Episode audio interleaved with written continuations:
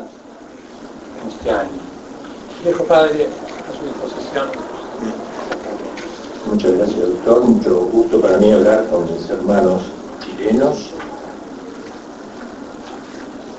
de esta figura tan impactante, tan convocante en el siglo XX y que está en plena vigencia. Yo el libro este sobre el cual me voy a basar para decir unas palabras, lo saqué en un momento en que mi patria, la Argentina, estaba, se introducía ampliamente las, las ideas de Gramsci y yo pensé luego que ya en el 90 no habría por qué seguir publicando, pero todos me decían que no, que estaba en pleno vigor todavía.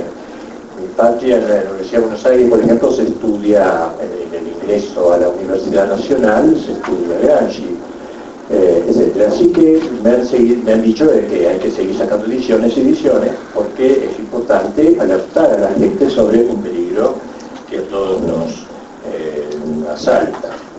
Antonio Gramsci nació en Cerdeña en el año 1891 en el seno de una familia de clase media. Eran mm, padre, madre y seis hermanos que conocieron cierta penuria económica. Él era un joven niño de físico débil, siempre fue enfermizo, medio encorvado, tenía caído de hombros, medía un metro cincuenta, digo, para que sepan que era un personaje no demasiado atractivo físicamente, pero sumamente inteligente, como lo veremos por sus ideas, por sus, por sus publicaciones. Terminados sus estudios secundarios en la isla de Cerdeña, pasó a la península, a la Universidad de Turín, donde tuvo ocasión de conocer a Palmiro Togliatti, que sería el gran dirigente del Partido Comunista Italiano después de la Segunda Guerra Mundial y el tiempo que transcurre su vida en la universidad se fue formando una mentalidad, digamos así, eh, socialista, eh, revolucionaria. Poco a poco Italia se estaba industrializando en estos años y eh, Turín se había convertido con su fábrica Fiat, que nació en ese tiempo, en un foco de, del naciente de lo que llamaría la izquierda italiana, el naciente proletariado eh, italiano. En el año 1914, cuando comienza la Primera Guerra Mundial, él se inscribe en el Partido Socialista. De aquella época existían en Italia dos partidos importantes, el Partido de los Liberales y el de los Socialistas Italianos.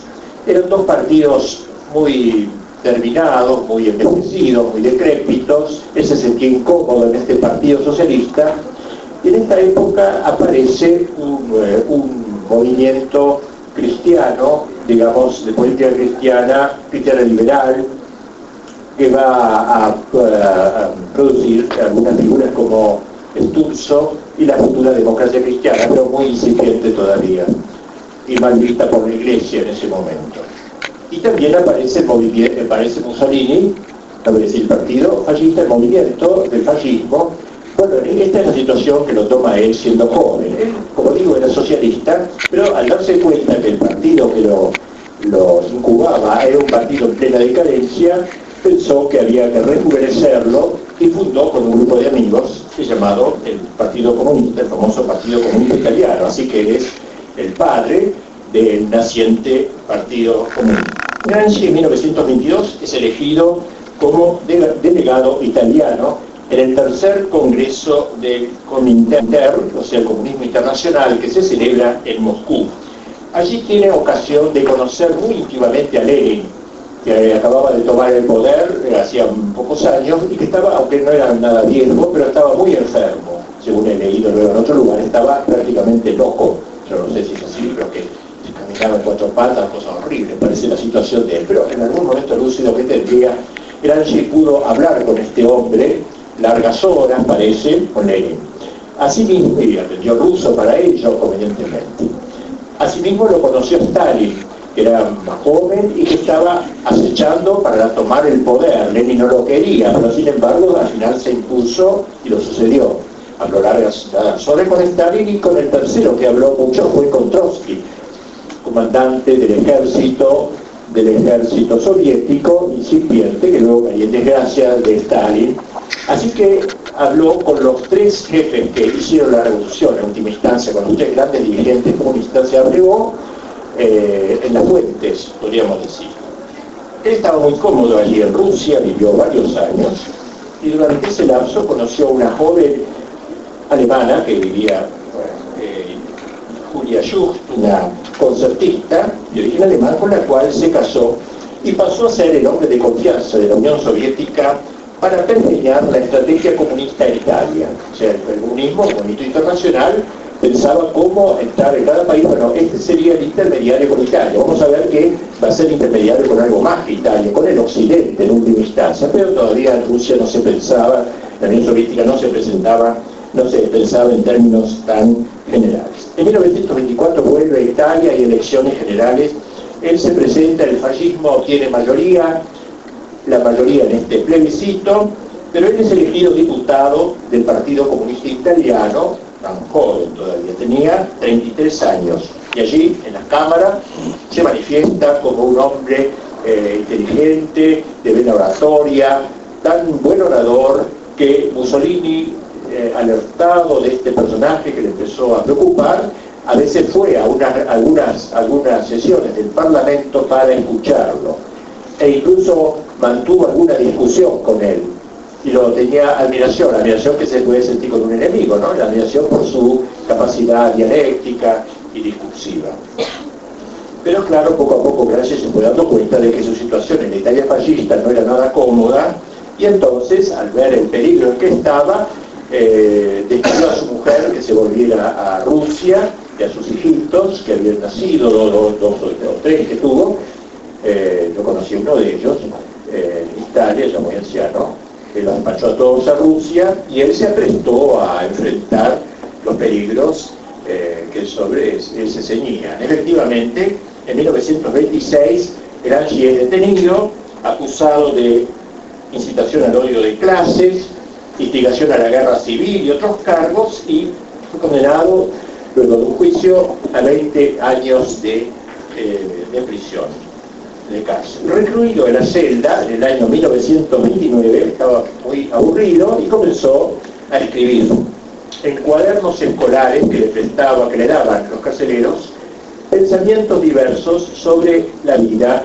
cívica italiana y la estrategia política que a su juicio se debía seguir en la presente coyuntura. Eh, eran, eh, por ejemplo, eh, le dejaban leer revistas, los carceleros, revistas católicas más bien, no le dejaban leer revistas comunistas. Él entonces leía noticias y comentaba en los cuadernos esos, escribía, por ejemplo, los pactos laterales, qué desastre, tal cosa, comentarios breves, a veces de 10 líneas, a veces de dos páginas.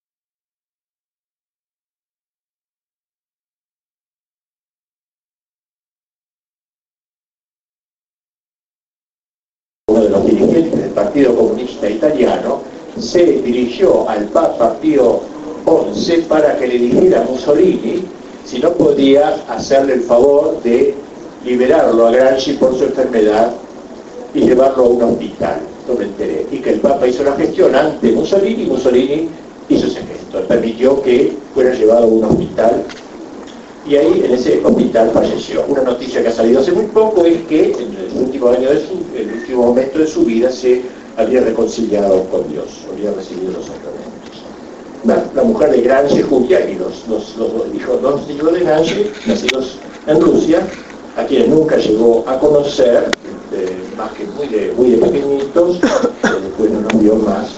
Eh, uno estuvo en la coronel de la Marina Soviética, y otro era violista de una orquesta de música clásica. Bien, dejemos esto porque me interesa tanto. Gramsci jamás publicó ningún libro. En ese sentido, no, no puede ser considerado como un escritor de fuste, como un escritor sistemático.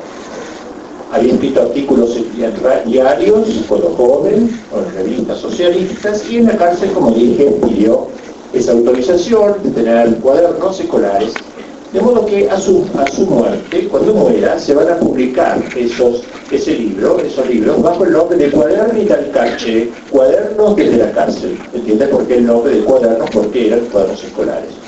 Eh, ese, son varios volúmenes, seis o siete volúmenes, que escribió y escribió eh, constantemente, en donde va analizando mil cosas, y son interesantes, ¿no? Porque ahí eh, explica muy bien lo que es la revolución cultural que luego se trataría de aplicar y en esto nos basamos. Y la otra obra que, se publicó después de su muerte, después de la guerra, al fin de la Segunda Guerra Mundial, eh, fue eh, una, las cartas, él mandó muchas cartas, algunas de ellas conmovedoras sus hijitos, cómo tienen que estudiar historia, cosas por el estilo, eh, un tomo, creo que está yo no, he más que explicar, pero los cuadernos los he leído completos. La labor más importante está en los cuadernos, que fue considerado el órgano de trabajo del Partido Comunista Italiano después de la derrota del eje en la Segunda Guerra Mundial y cuando asciende al poder la democracia cristiana, marginada por el, eh, digo, eh, acompañada de cierta manera por el Partido Comunista Italiano.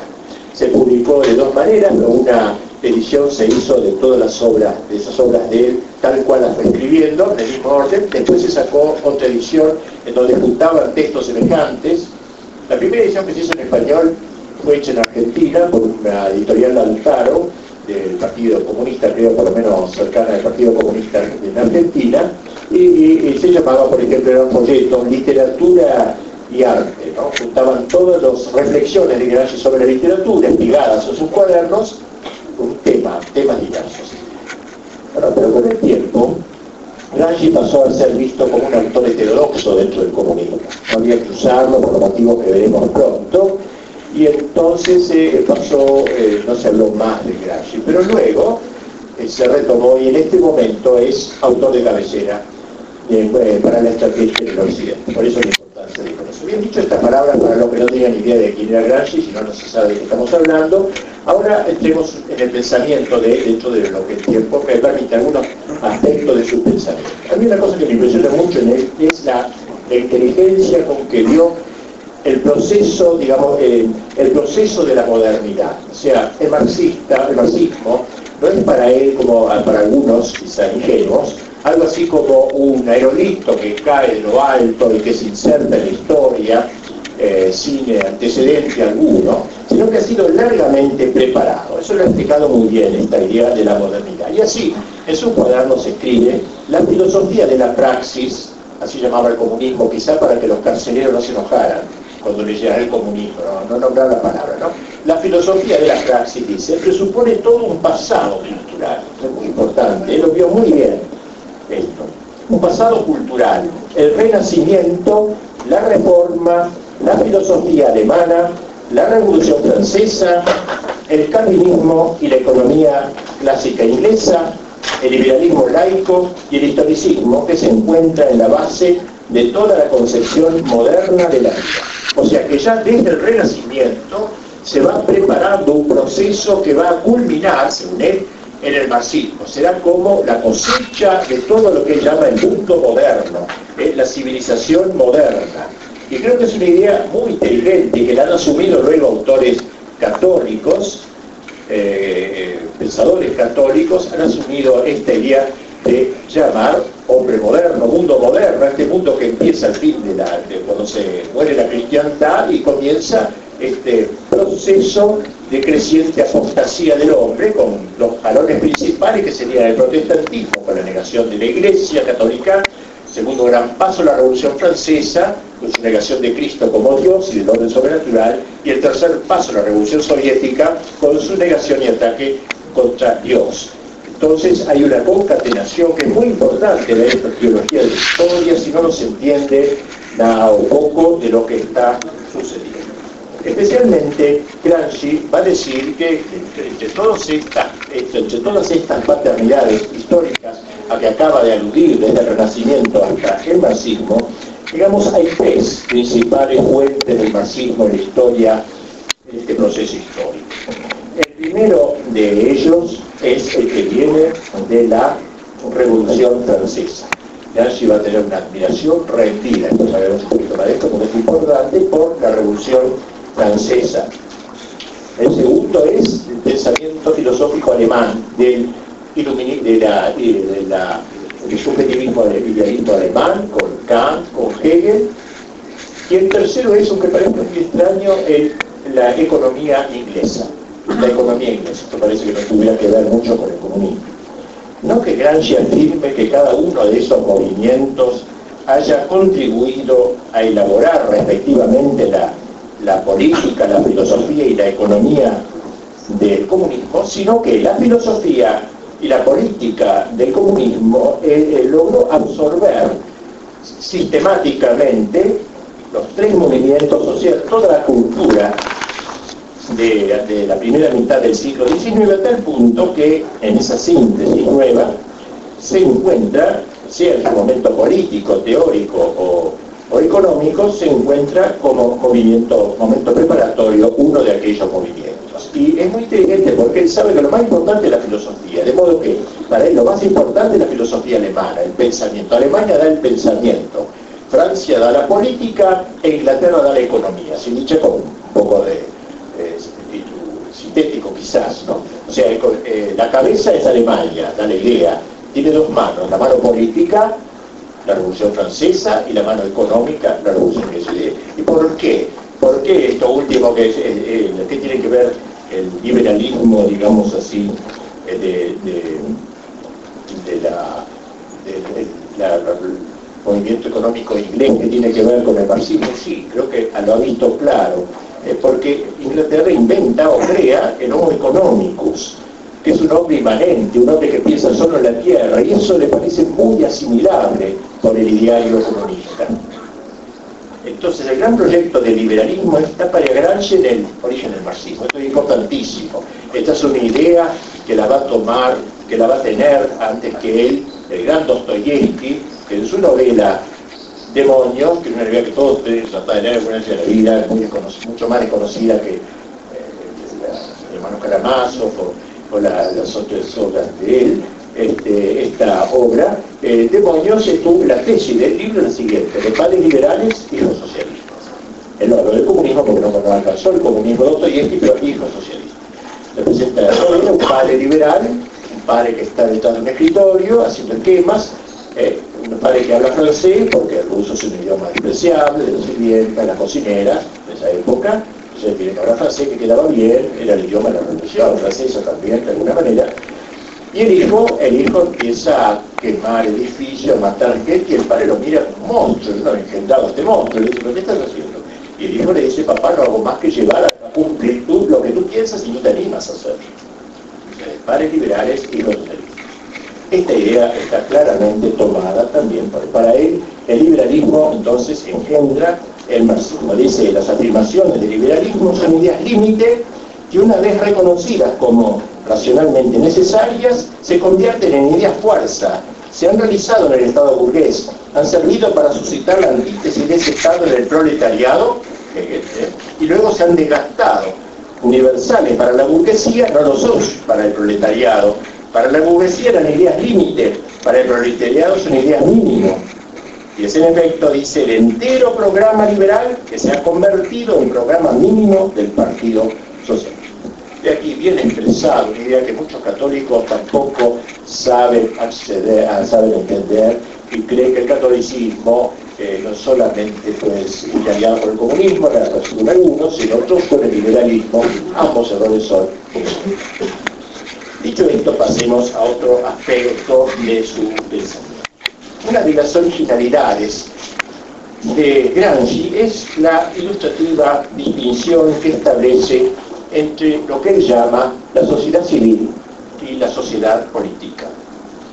En realidad, para Marx, como ustedes saben, había, digamos, dos estamentos en la sociedad, si se puede llamar así, lo que él llama la infraestructura y la superestructura. La infraestructura es, son las condiciones económicas, y la infraestructura es creada por la, la, subestructura y es la iglesia, la educación, las fuerzas armadas. De todo modo que según Marx lo que hay que hacer es trabajar en la infraestructura, cambiar la economía, y si uno cambia la economía y la hace marxista, la economía liberal en todo caso la, la y la hace marxista, hace saltar automáticamente toda la superestructura que se funda en esta infraestructura. Bien, Gramsci va a decir que no es así. Gramsci va a dar, por eso es medio heterodoxo para el comunismo, él va a dar mucha importancia a la superestructura, a la cultura, por eso se habla de revolución cultural. Antes de hacer una revolución política o económica, hay que hacer la revolución cultural, hay que cambiar la superestructura. Luego, al final, se cambiará la infraestructura Él decía que en la sociedad hay dos aspectos, lo que llama la sociedad civil y la sociedad política.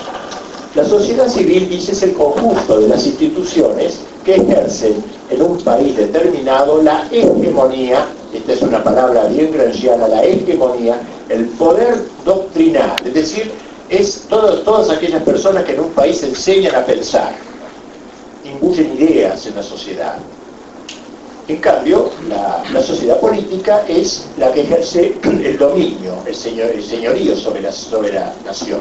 Las fuerzas armadas, la justicia y todos esos elementos. Lo importante es la sociedad civil.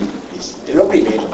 Hay que meterse en, los sectores que crean hegemonía, que tienen hegemonía. Hay que sustituir la hegemonía ahora presente para crear una nueva hegemonía dirigida por los pensadores comunistas que impulsan en la gente un nuevo modo de pensar, que infiltren, digamos, en la sociedad de Occidente nuevas ideas que burlen las antiguas, para lo cual va a proponer una estrategia a la cual nos vamos a referir ulteriormente.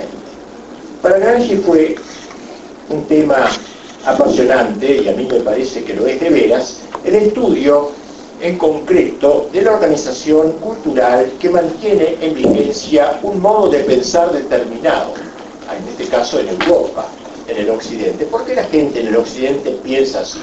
¿Quién es el que le ha enseñado? No es que piensa así porque ha nacido pensando así. Alguien se lo ha enseñado, la sociedad civil. La iglesia sobre todo. Él será el principal enemigo y el más admirable enemigo. A tener admiración por la iglesia como que tiene admiración por un enemigo pero admiración, vamos a ver luego por qué. La iglesia y la enseñanza son para él las dos mayores organizaciones culturales de cada país, eh, aunque solo fuera por el numeroso personal que ocupan. Pero también hay que incluir entre estos forjadores del modo concreto de pensar de la gente, de, de lo que se llama el sentido común, a los periódicos, las revistas, la actividad editorial, y diversas profesiones que incluyen una docencia implícita, aunque no sus eh, integrantes no enseñen desde una cátedra. Pero la religión, la religión prevalente, la religión católica concretamente, es para él lo principal, la principal fuente de lo que llama el sentido común. Las diversas certezas del sentido común nacen esencialmente de la religión y en Occidente del catolicismo. Eh, por eso él va a expresar la necesidad de acabar con el catolicismo y con la influencia del catolicismo en las sociedades si es que queremos realmente cambiar el modo de pensar de la gente.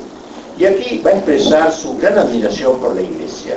Él dice que la iglesia, ¿por qué ha durado 20, 20 siglos? No es creyente, no tiene fe, como nosotros católicos que sabemos que si la iglesia dura, más que por la virtud de sus miembros, de sus pastores, es porque Cristo ha comprometido su asistencia, estaré con vosotros hasta el fin de los siglos. Este argumento a él no le, llega ni le, interesa, va a buscar eh, argumentos sociológicos, digamos, por qué la iglesia dura. Y da por motivos muy inteligentes, como es el en general de por qué la iglesia dura. La iglesia conserva, dice en primer lugar, la iglesia dura porque conserva una comunidad de fieles en donde los intelectuales y los más eh, humildes intelectualmente, los más ignorantes, están unidos por un creo común. Es decir, vamos a decir en otras palabras, lo que, lo que piensa Santo Tomás y lo que piensa una, una viejita analfabeta es lo mismo. Nada más que con mayor penetración, menor penetración en el contenido de la fe. Eso dice es admirable, esa unión en la fe que hay en la Iglesia Católica, cosa dice que nosotros los comunistas no tenemos. Nosotros somos intelectuales de gabinete, el pueblo anda por su lado, y de modo que no hay esa conexión que existe entre la Iglesia Católica. Y en segundo lugar, la otra causa que, por la cual la religión dura tanto tiempo, a pesar de ser una cosa precrítica y, y prerracional, etcétera, la la religión, ¿por qué dura también? Porque ha repetido la misma doctrina a lo largo de 20 siglos. En todo caso habrá cambiado algunas expresiones, pero la doctrina es la misma. Y aquí lo digo ahora entre paréntesis, es el problema actual cuando hay una crisis en la iglesia de doctrina, donde no se repite la doctrina de siempre, sino que se quiere instaurar nuevas doctrinas y coherente con aquella, porque esto puede ser un medio de destruir. El Gramsci pensaba, Gramsci cuando apareció el modernismo que conoció, dijo, esta es la nuestra, ahora se puede destruir la iglesia, ahora se separan los intelectuales del pueblo fiel. Esta es la manera de destruir a la iglesia. Él lo dice desde un punto de vista sociológico, pero no nos deja de impresionar. Bien, así que lo que explica la existencia y la piel dura de un sentido común es el influjo de los miembros de las clases hegemónicas de la sociedad civil, y es la que sea de los intelectuales. Por eso el papel del intelectual en el avance del comunismo, cosa que Marx no le interesó realmente, ni a Lenin ni a nadie, los comunistas. Él es especialista en esta revolución cultural. El intelectual eh, eh, es, el personaje que debe, y en este sentido es, es, hasta eh, elitista, porque no habla tanto del proletariado, y dice un intelectual que ganemos vale más que un millón de proletarios. Esto es una frase muy poco comunista. Porque detrás de un intelectual dice, ahí se, y llama intelectual que es personas brillante de ideas, se junta un grupo de personas importantes. El proletario vive siguiendo a los intelectuales. Bien, dichos estos presupuestos del pensamiento de, de, Gramsci, vamos a, decir algunas palabras ahora que damos hasta el final sobre la estrategia que él eh, propone para la victoria. O sea, en combate hay que, hay que instaurar lo que él llama el sentido común.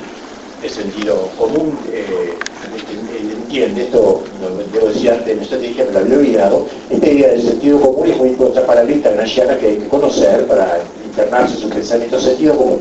No entiende la palabra sentido común como lo entendemos nosotros, esta idea que uno tiene antes que estudie, que sepa el sentido común, tiene sentido común, decimos tanto de cosas y muchas explicaciones, no. Para él el sentido común es el modo común de sentir de la gente, el modo como piensa la gente, ¿no? Y, y por eso explica que la gente piensa como piensa porque la iglesia le ha inyectado las ideas. Y pone el ejemplo de Rusia, por ejemplo, dice, eh, ¿cómo se dice en ruso, cómo se dice Dios? En ruso Dios se dice Bog. ¿Y Bog qué significa? Y Bog significa Señor, eh, patrón. ¿Ve? Ya, al nombrar a Dios están haciendo la lucha de clases. Dios es el patrón, Dios es el, representante del poder que esclaviza en este entonces, la, en, la lengua, a través de la lengua se comunica un pensamiento. Bogatti son los que siguen a Dios, son los creyentes, son los esclavos en última instancia. Dios es como el capataz de, instancia, en fondo. Y la gente es la seguidora de Dios. O sea, las palabras no son inocentes, tienen un contenido que se enseña a la gente, que la gente asimila y que luego este, se transfunde en la Digamos entonces ahora ¿Qué estrategia hay que, que ofrece para seguir? Y tiene, esta estrategia tiene dos, dos interesados. Ya hemos observado varias diferencias entre Gramsci y Marx en el campo de la doctrina. Ellos advierten también cuando se trata de la estrategia que hay que seguir. Reflexionando Gramsci cuando todavía era muy joven, entusiasta y eh, gustaba hacer barullos y, líos en, en la Italia en la época de Mussolini, digo, eh, reflexionando sobre, sobre lo que había ocurrido en Rusia, a saber la toma violenta del poder político por parte de Lenin, su primer designio se inspiró en algo semejante, organizar lo que llamó consejos de fábrica, grupos en cada fábrica para ocupar la fábrica y que luego fuesen los gérmenes de la futura dictadura del proletariado. Pero al fracasar esta experiencia, obviamente estaba Mussolini en el poder, cómo Mussolini iba a permitir tal cosa, vio que este no era el camino. ¿eh? Y, Y si para Lenin entonces, todavía fiel a la concepción marxista de la sociedad civil, el primer objetivo era la conquista del Estado y luego cambiar la sociedad, para Gramsci, eh, al contrario, lo es lo primero, la conquista de la sociedad civil, eh, de modo que eh, lo, último sea la conquista del orden político. Lenin sostenía que la revolución debía comenzar por la toma del Estado para acabar con la transformación de la sociedad. Gramsci invierte los términos, se debe comenzar por la sociedad para culminar en la toma, con la toma del poder político Estado. De modo que lo que eh, conviene, según la estrategia de Gramsci, es una agresión molecular, como él dice. Es decir, mirar la sociedad civil. La sociedad es para él un lugar de combate, una guerra cultural. Hay varias concepciones que conviven, hay varias cosmovisiones, la católica, la liberal, etc. Varias ideas, ideas religiosas, filosóficas, muy bien. Todas estas, dice, son las fortalezas que hay que ir ocupando. Hay que ir ocupando todas las fortalezas de la cultura.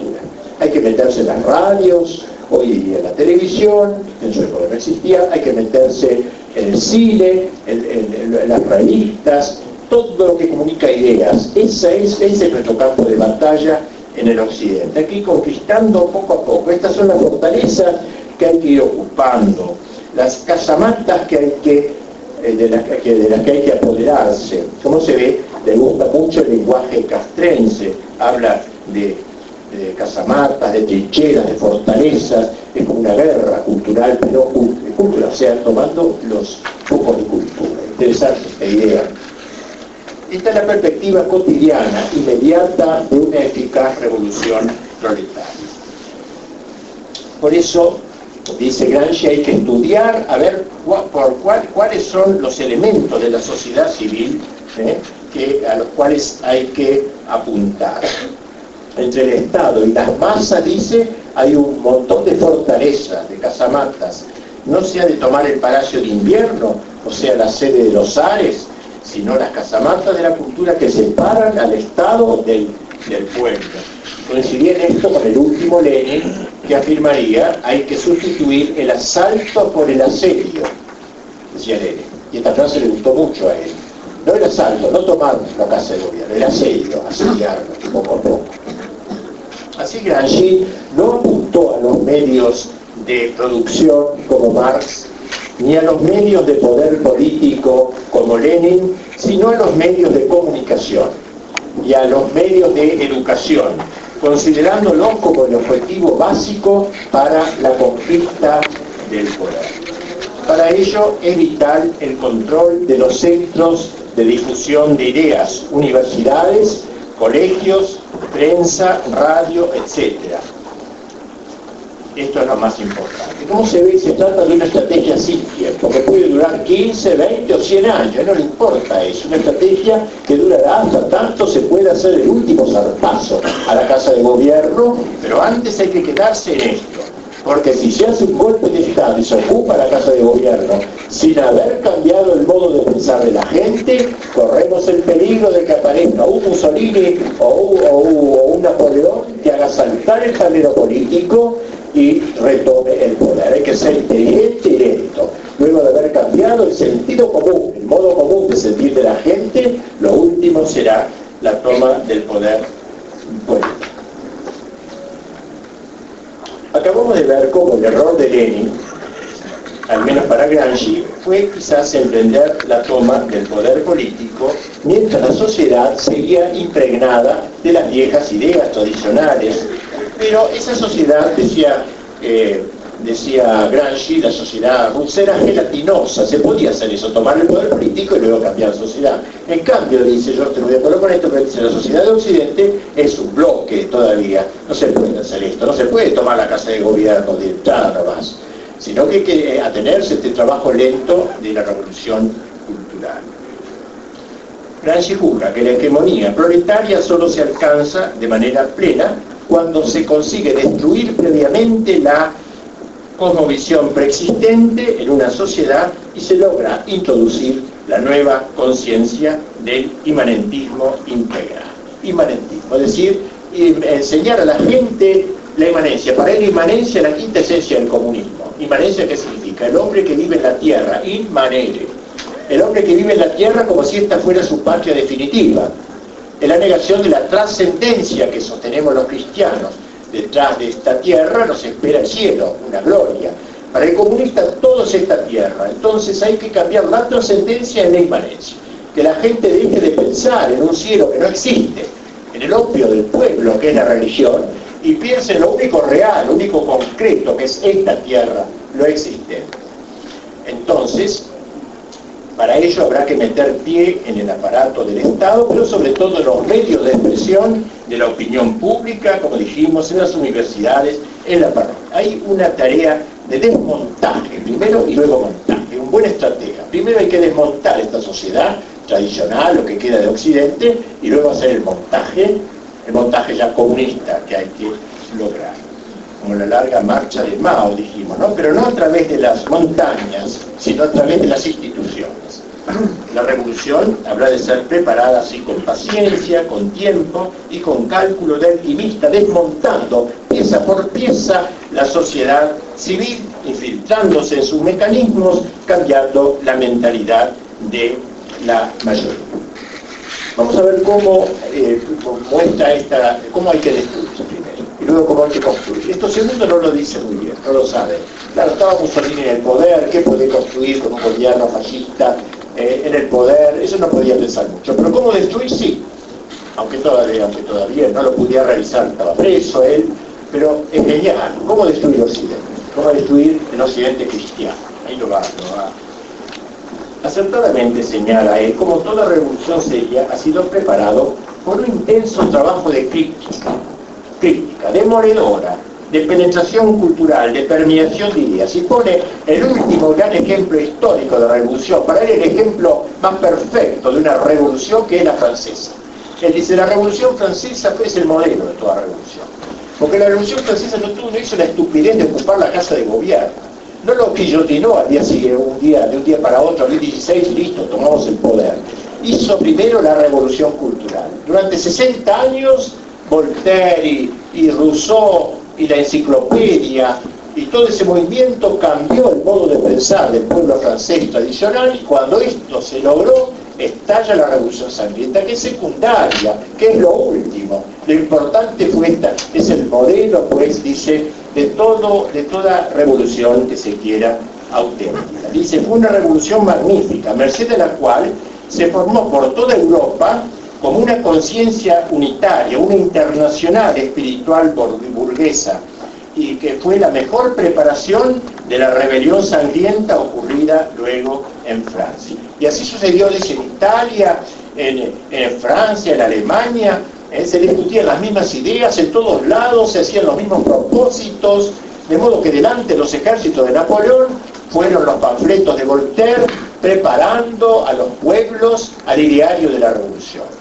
No hay que creer que Napoleón es un antirrevolucionario, eso es uno de los errores que ha instalado la historia, incluso gente tan inteligente como Belloc, mira a Napoleón una especie de Carlos Magno, no tal.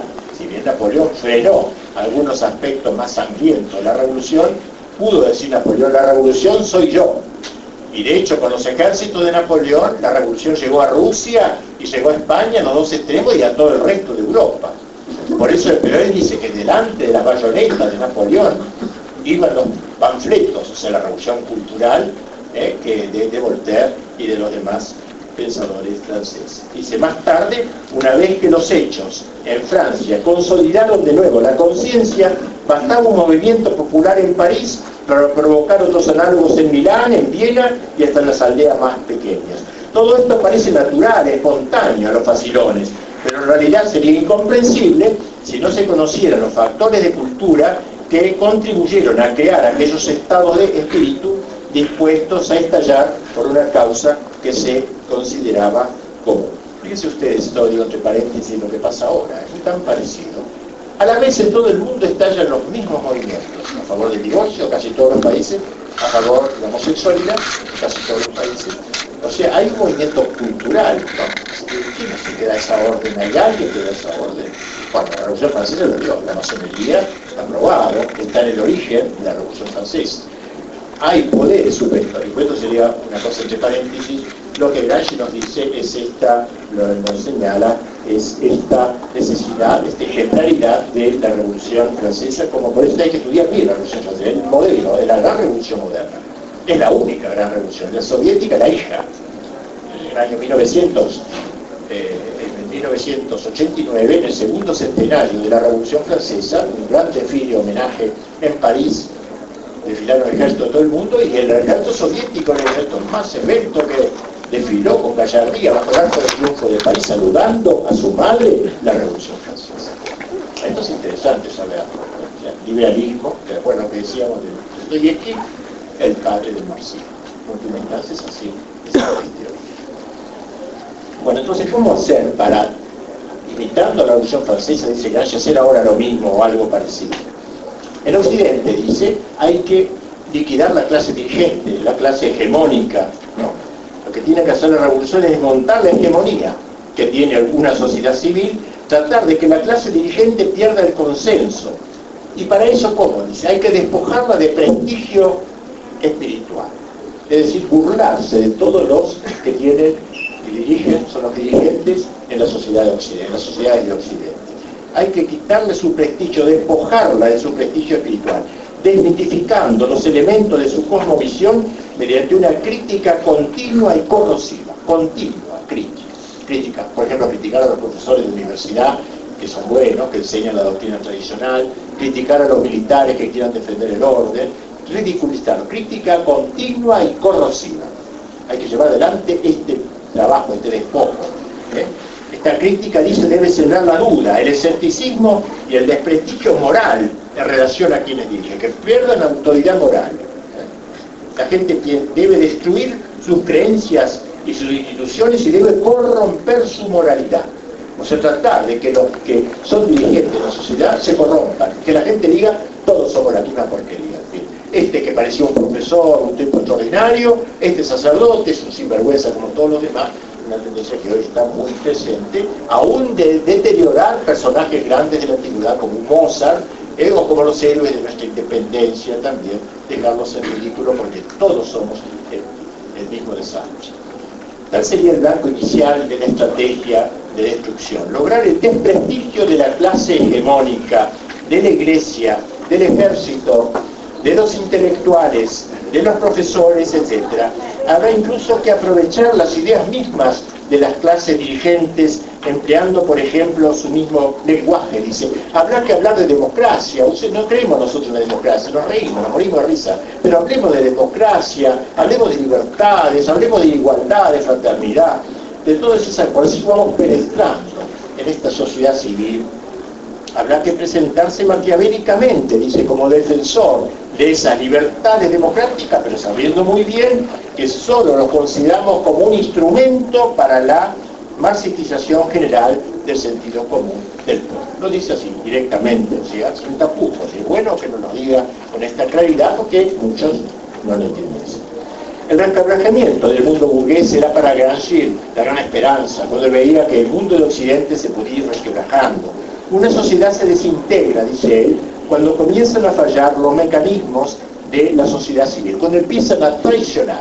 Aparece un militar traidor, por ejemplo, un militar que habla contra los militaristas, un profesor que, habla contra la enseñanza vertical, desde una cátedra como una enseñanza fascista, ¿eh? desde el profesor y los alumnos son dialécticos, una enseñanza dialéctica, o sea, hay que trabajar sobre eso y quebrantar, conseguir que los que traicionen. Gramsci considera que se ha ganado una gran batalla cuando se logra la defección de un intelectual, cuando se, cuando se, conquista a un teólogo traidor, a un sacerdote católico traidor, eso para él es una cosa mucho más importante que, que, se enseñe en, clases, cosas contra la iglesia. Esto vale más, es más elocuente. Un sacerdote que ataque a la iglesia, por es ideal para él un militar traidor, un militar antimilitarista, un profesor traidor, traidor a su cosmovisión. Nada es más efectivo que eso, suscitar la traición de algunos intelectuales a la cosmovisión tradicional con el consiguiente acercamiento a la nueva hegemonía que aparece en el horizonte. Es vivo ¿no? Como diciendo, Los sacerdotes, al ver que la iglesia va siendo atacada, etcétera, etcétera, se empieza a ir borrando de la iglesia, se va acercando el enemigo para caer parado, ¿eh? con la nueva hegemonía que parece apuntar en el horizonte. Y será necesario que estos convertidos se declaren marxistas, que este teólogo traidor diga, yo ahora desde hoy soy comunista, no soy más católico, no, que siga diciendo que es católico, pero que sea esa es la mejor manera de desintegrar el frente opositor. De ahí la importancia de ganarse a los intelectuales tradicionales, a los que aparentemente colocados por encima de la política influyen muchísimo en las ideas del pueblo, ya que en cada intelectual, profesor, periodista o sacerdote hay un número considerable de procesos. Así que el desprestigio, desprestigiar la clase hegemónica es importantísimo. Dejar en ridículo a aquellas personas que se valoran en la sociedad hegemónica. Y algo más, lograr que los que se opongan, los que se opongan a, esta estrategia, al, orden nuevo, en especial los que denuncian esta estrategia, sean reducidos al silencio. No lo dice él en un sentido, en un sentido mafioso, ¿no? que nos marque, no, no lo dicen eso esto es fácilmente conseguible a través de los órganos de, difusión masiva, denigrar y ridiculizar a los que luchan contra la nueva convención. Miren, yo sin ser ninguna eh, persona especial, pero cuando empecé a atacar a Gramsci, empezaron a aparecer en algunos diarios, era el único en ese momento, después aparecieron varios más, dice, hay, una, hay unas personas, hay un orador y un escritor, de, de, de, no, lo conocía, pero había otro también que escribió sobre eso, que están hablando ahora de, un cranchismo, una cosa que aquí nadie sabe y aparecen y empiezan a hablar de esto. Esas personas, dice, son como esas que mira que ven, que ven ladrones debajo de la cama, que están siempre viendo enemigos a los hechos, son como chiflados. ¿Qué hay que hacer con ellos? Hay que mandarlos a un manicomio, ¿no? Porque son, y esto fue el mismo procedimiento que siguió la Unión Soviética. Una vez Khrushchev dijo a los disidentes hay que mandarlos al manicomio. ¿Por qué? Porque si esto es el paraíso del proletariado y uno dice que esto es malo, está cifrado. Si en el paraíso no existe, existe está loco. Era cierta lógica había. entonces lo mandaban efectivamente a manicomio. Pero esto, o sea, a ellos les molesta que uno descubra, lo que estoy haciendo ahora les molesta mucho, que uno descubra la estrategia, porque es necesario que se mantenga oculta para que se pueda explorar eh, más y más. Además amenazas, además de otra índole, de muerte, digamos, por teléfono lo tomamos muy en serio el asunto de esta crítica, ¿no? Pero no necesariamente es así, porque esta, esta cuestión de reducir al silencio a los que se oponen a esta o a los que denuncian esta estrategia, este, eh, es muy fácil hoy, ya como, como ha dicho Del Noche, que es un gran estudioso de Gramsci, un pensador italiano muerto hace muy pocos años, eh, en realidad hoy eh, no son necesarios los campos de concentración para los adversarios lúcidos del marxismo ya no será necesario emplear el terror eh, físico contra los disidentes intelectuales de la nueva cosmovisión, de la nueva hegemonía. Bastará su marginación moral. Eh, no existe ese tipo, no existe. La persona que no, tiene ninguna relevancia. Nadie lo va a llamar, nadie le va a decir que hable por radio, ni nada, no existe. Bastará su marginación moral. Como bien dicen en Noche, la así llamada evolución democrática del comunismo consiste en el paso del terror físico a la marginación moral. Este es el método actual de liquidar a la oposición, marginando. ¿eh?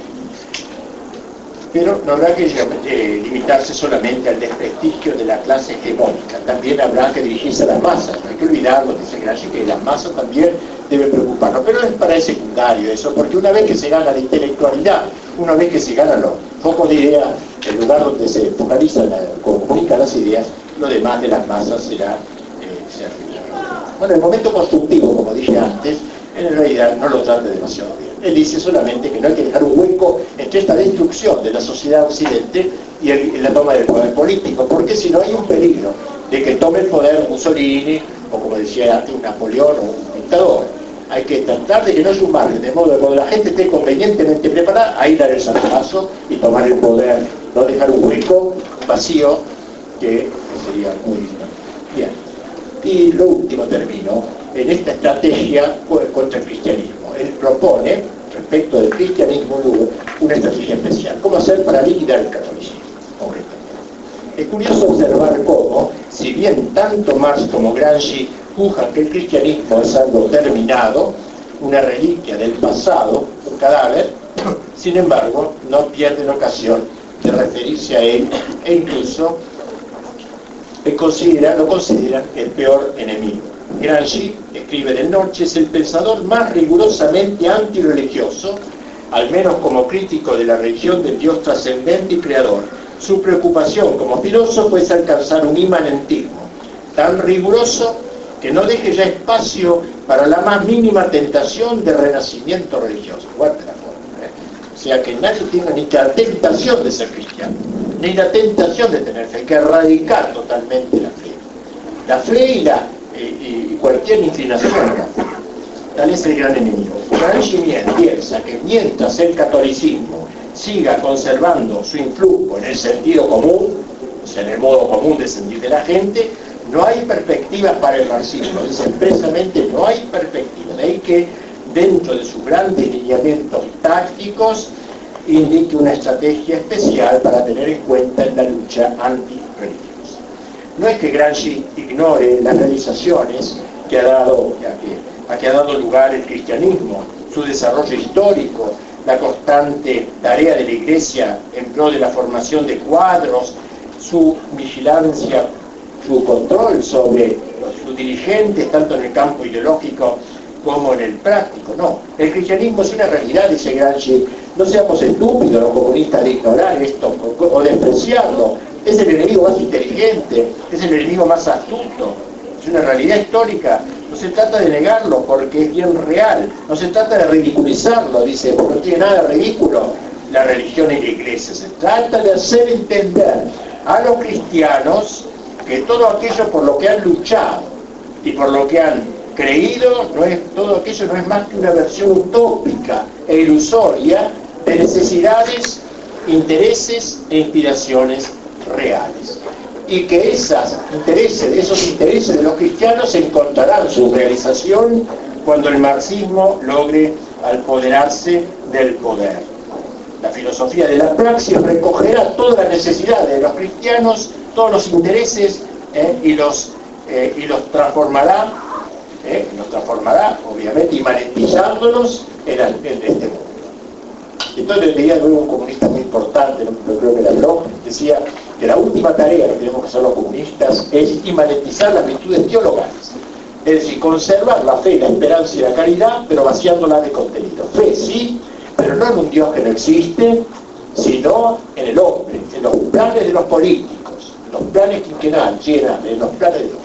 Esperanza, pero no en un Dios vaporoso, sino en esperanza en los planes del partido, y caridad, que sería, la lucha de clases sería la expresión cabal de la ¿no? Eh, así que entonces, eh, ustedes quieren un paraíso, lo tendrán, dice Gramsci. Los católicos quieren, ustedes quieren un paraíso, lo tendrán, pero no en más allá, sino en la tierra. El paraíso sí, pero en la tierra, no otra cosa dijo Marx.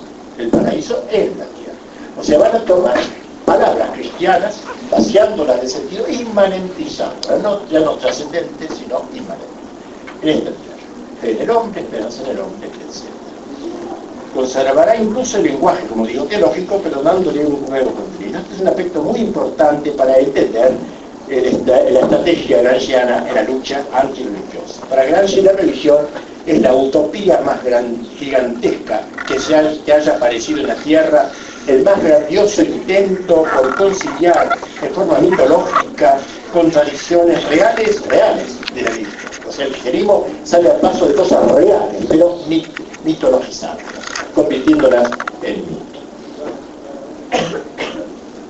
buscando su bien, pero en la perspectiva de otro mundo, en la esfera de lo utópico. Nosotros justamente vamos a, recuperar esa importancia que se atribuye al hombre, pero no vinculándolo a una vacua trascendencia, sino a la misma historia del hombre, la que se echa por el hombre y para el hombre, a través de la cual el hombre se crea a sí mismo.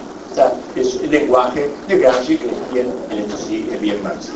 Labor, por tanto, intelectual y práctica a la vez. Resulta teóricamente el cristianismo desmontando las piezas principales de su sistema y ofrecer a los cristianos metas de verdadero interés, metas tangibles sensibles y terrenales que faciliten el trasvase desde una concepción trascendente a una concepción inmanente que es la única real.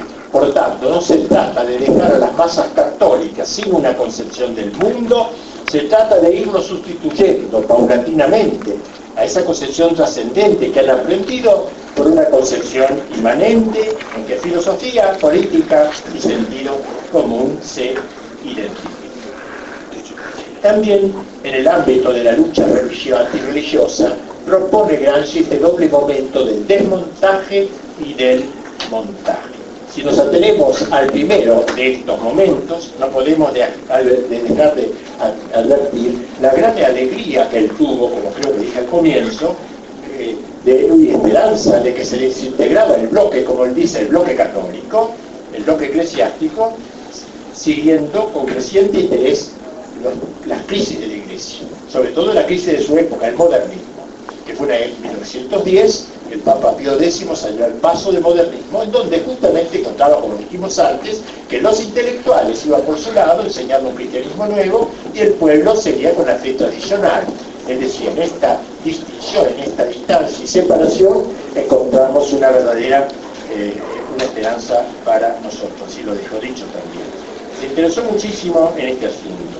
Veía ciertamente en el modernismo un peligro mortal para la Iglesia, este catolicismo de gabinete que creaba un grupo de teólogos en total independencia del pueblo cristiano. Para Gramsci, la decadencia de la religión comienza cuando los intelectuales de la fe, como llaman los sacerdotes y teólogos, se van inclinando a valorar las categorías de la trascendencia y a enfatizar cada vez más las de la inmanencia y la modernidad. Que los sacerdotes dejen de hablar de la gracia, del infierno, del cielo, etcétera, que comiencen a hablar de las cosas de la tierra, que son las verdaderas y las reales, que polaricen sus intereses en los problemas, en los problemas terráqueos. Estos nuevos teólogos, decaídos ya de la fe, funcionan entonces según el modelo que ha analizado magníficamente Gramsci, al decir de él, estas personas, dice, están a punto de entrar en crisis intelectual, vacilan entre lo viejo y lo nuevo, han perdido la fe en lo viejo pero todavía no se han decidido en favor de lo nuevo, están fluctuantes. Parecen todavía católicos, pero están admirando este mundo enemigo del cristianismo. Tales sacerdotes no les hacen demasiada mella los argumentos intelectuales de la fe antigua. Ahora admiran lo tradicional con recelo, ahora van tomando distancia de la tradición y si bien no se abrazan aún plenamente con el nuevo, comienzan a vivir en la ambigüedad. Todas las combinaciones cristiano-marxistas que hemos conocido, eh, asociaciones de cristianos para el socialismo, clérigos marxistas, tercer mundo en, Argentina, son precisamente intelectuales traidores que se han ido convirtiendo en la modernidad, acercándose a los nuevos dirigentes que se van apoderando de la cultura. Muy bien, este, este proyecto eh, de Gramsci comenzó, la estrategia de Gramsci eh, eh, se fue realizando ampliamente en los últimos tiempos. No tenemos ocasión de proponer esto, yo le explico en el proyecto donde hablo de esto, en España, cómo se hizo en España concretamente, digamos algo de España solamente, parte de una idea de una aplicación de muerto Gramsci ya, pero Gramsci. Dolores Ibarguri, la famosa pasionaria, que personaje bastante siniestro de la época de la guerra civil, Santiago Carrillo, que es viejísimo todavía, y es diputado y vive, en los tiempos de la Segunda República no disimulaban su fobia antirreligiosa, aprendieron el nuevo vocabulario cristiano. Los líderes comunistas españoles desterraron de su, de su lenguaje el anticlericalismo trasnochado que habían usado antes. Y en una sociedad donde por las razones que sean empezaban a señalarse síntomas de descristianización práctica, utilizaron un lenguaje sagrado. Así, por ejemplo, Carrillo llegó a decir, la fe en un ideal es lo que puede mover las montañas. Habla como Jesucristo, Ana Carrillo. La fe en un ideal mueve montañas. Y la conjunción de nuestra fe en la justicia de nuestros ideales con la fe de los cristianos aplicada a la transformación y al progreso social puede hacer milagros. De aquí un lenguaje nuevo. No es el lenguaje comunista de Marx, de Lenin, de Stalin, sino un lenguaje de y que ha engañado tantos cristianos que han sido, han quedado ignorantes. El mismo periódico, eh, donde apareció la anterior declaración, se lee una información dada por Carrillo en que se dice que el Partido Comunista Español, dice Carrillo con una alegría grande, es el único partido que tiene un sacerdote en el Comité Central. Esta noticia carecería de base unos meses después en la secularización de este sacerdote indigno, pero granchianamente sirvió para la finalidad inmediata de influir en la opinión pública. Y así podríamos decir Italia con el famoso eurocomunismo que se intentó, etcétera, fue una aplicación punto por punto del ideario granchiano. Eh, también en nuestros países, en Nicaragua, eh, en San Salvador, en Cuba, en Chile, en Argentina, se ha ido aplicando también en buena parte esta revolución cultural. Bien, esto sería entonces, en pocas palabras, una presentación de la figura de Gramsci, de su concepción de la sociedad, de su neomarxismo, eh, que nos puede ayudar, creo, para entender mejor las situaciones que nos encontramos viendo siempre, como ha visto él en el marxismo, la, culminación de, este llamado moderno, que, concluye, que concluye con el marxismo, que así el marxismo luego ha sido destruido, sin embargo, la, globalización, el nuevo orden mundial tiene mucho que ver con todo esto, que está en continuidad con esta gran revolución moderna, que viene, como dice Gracias, del renacimiento, el protestantismo, el idealismo alemán, la revolución francesa, la revolución soviética y el nuevo orden mundial, camino al fin de los tiempos, que los cristianos sabemos que la historia se cierra un día para abrirse la eternidad, cosa que Ignacio obviamente no entendía, no había aceptado, para él hemos llegado ya. Fukuyama, que es uno de los grandes ideólogos del nuevo orden mundial, sostiene que hemos llegado al fin de los tiempos, pero dentro del tiempo, es una concepción marxista. Y cuando él habla de, la, de los fundamentos de, la globalización, de los pensadores que eh, iluminan la globalización, nombra a Marx, aunque él es liberal, pero lo nombra Marx como uno de los antecedentes de la globalización actual.